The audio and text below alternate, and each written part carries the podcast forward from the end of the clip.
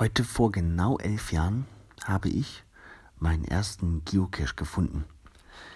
Das war im Rahmen meiner Tätigkeit als Heilerziehungspfleger. Ich habe damals Freizeitangebote strukturiert für Kinder mit Behinderung und mir fiel für den Nachmittag nichts ein. Dann erinnerte ich mich aber an einen Freund, der mir kürzlich vom Geocachen erzählt hat. Und das war in dieser Minute mein Strohhalm, an dem ich mich festklammerte. Und ich habe ihn gefragt, ob er mir zeigen kann, wie das Spiel und das GPS-Gerät funktioniert. Das hat er getan.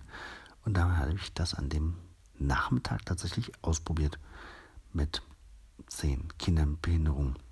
Wir haben ein Multi gemacht in der Eilenriede in Hannover im Stadtwald. Drei Stationen. Ähm, gar nicht so äh, einfach. Also für den ersten Cache war das nicht nicht das Allereinfachste, was man machen kann. Und es hat ewig gedauert, bis ich die Koordinaten eingegeben hatte, das weiß ich noch. So ein uralt GPS-Gerät.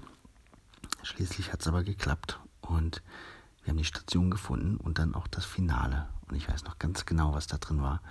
Ich war völlig geflecht davon, ähm, dass andere Leute sich Mühe machen, um Schnitzeljagden zu konzipieren hat mich sofort gefangen genommen ich habe mir noch am gleichen Abend mein erstes eigenes GPS-Gerät bei eBay ersteigert. Und von da an bin ich sehr süchtig gewesen.